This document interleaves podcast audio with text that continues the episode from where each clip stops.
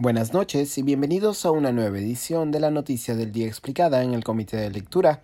Les saluda Mateus Calderón, curador del Comité de Lectura.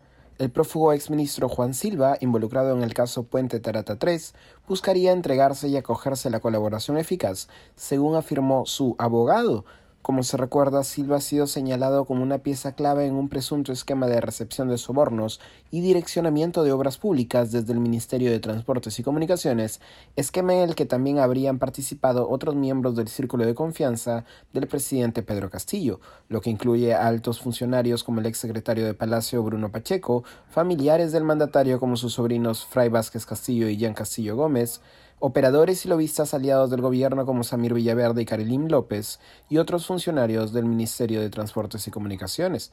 A inicios de junio, después de que se emitiera una orden de detención preliminar en su contra, Silva pasó a la clandestinidad.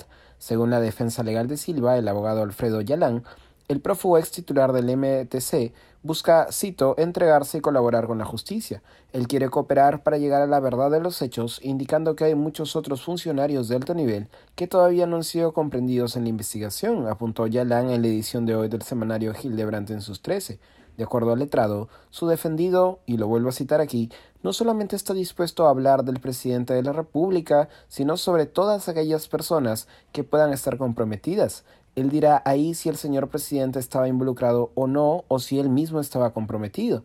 Antes de la orden de detención preliminar en su contra, Silva había negado no solo participar en actos de corrupción, sino incluso conocer al cuestionado empresario Samir Villaverde, hoy en prisión preventiva por el caso Puente Tarata 3. No obstante, un aspirante a colaborador eficaz entregó al menos dos audios de conversaciones entre Villaverde y Silva que delatarían presuntos actos de corrupción. En los audios se habla no solo de licitaciones arregladas, sino también de entrega de dinero de parte de empresas constructoras a Silva, en ese momento titular del Ministerio de Transportes y Comunicaciones. De acuerdo con al menos una declaración a Fiscalía que fuera filtrada a la prensa, Samir Villaverde entregó dinero a Silva que tenía como destino final al presidente Pedro Castillo. Este último, sin embargo, ha rechazado cualquier vínculo con actos de corrupción.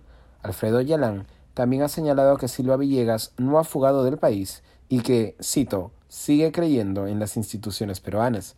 Eso ha sido todo por hoy. Volveremos el lunes con más información en la noticia del día explicada y el domingo, por supuesto, en Comité de Domingo. No se lo pierda y nos estamos escuchando.